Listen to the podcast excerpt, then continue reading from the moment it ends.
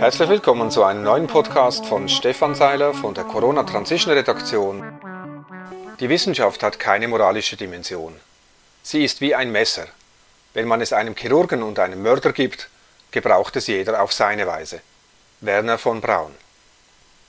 Eine Arbeit von Dr. Dr. Professor Wallach und seinen Co-Autoren zeigt, dass zur Verhinderung von drei Covid-19-Todesfällen zwei Impftote in Kauf genommen werden. Ich berichtete darüber.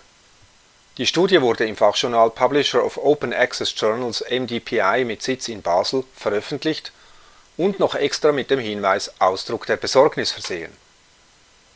Die Veröffentlichung sorgte in Wissenschaftskreisen für Aufregung. Schließlich wurde die Arbeit vom Online-Journal zurückgezogen. Aber nicht etwa, weil sie falsch war, sondern weil sechs Autoren massiven Druck auf das Journal ausgeübt haben, per Mail und auf Twitter.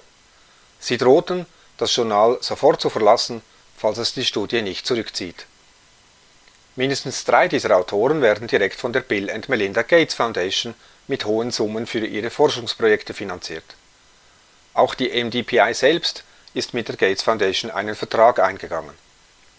Autoren erhalten Rabatte auf die Publikationsgebühren und die Mitarbeiter der Gates Foundation haben direkten Einblick in das Online-Einreichungssystem von MDPI. Ein hervorragendes Beispiel für enorme Interessenskonflikte in der wissenschaftlichen Forschung. Nach Professor Wallach sind es nicht die Autoren selbst, die Druck auf das Journal ausüben, sondern die dahinterstehenden Sponsoren, wie zum Beispiel die Gates Foundation. Denn sie würden Druck auf die Autoren machen. Wessen Brot ich esse, dessen Lied ich singen muss. Dieses Lied wird in der Medienwelt wohl ebenso gesungen.